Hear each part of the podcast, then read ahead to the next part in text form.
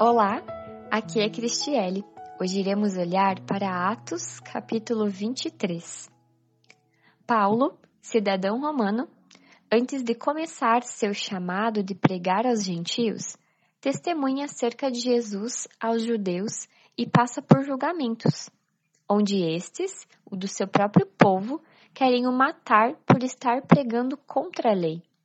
Porém, quando é posto à prova diante do sinédrio, que era o tribunal daquela época, Paulo afirma, logo no versículo 1, que tem cumprido o seu dever para com Deus com toda boa consciência.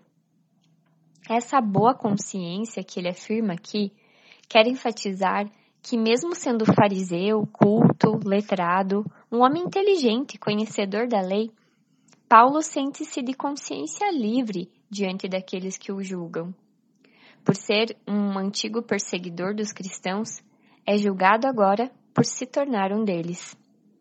Mas o Senhor Jesus, no versículo 11, o encoraja dizendo: Coragem, assim como testemunhou a meu respeito em Jerusalém, deverá testemunhar também em Roma.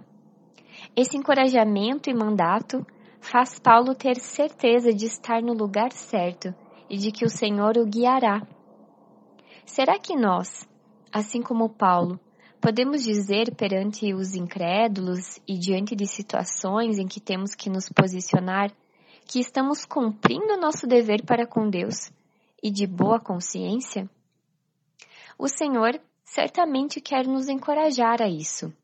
Sejamos imitadores de Cristo, através do relacionamento com Deus, na leitura da palavra, oração e comunhão com os irmãos que Deus nos ajude a afirmar, assim como Paulo, que estamos cumprindo o nosso dever para com Deus com toda a boa consciência, para a honra e glória do Senhor.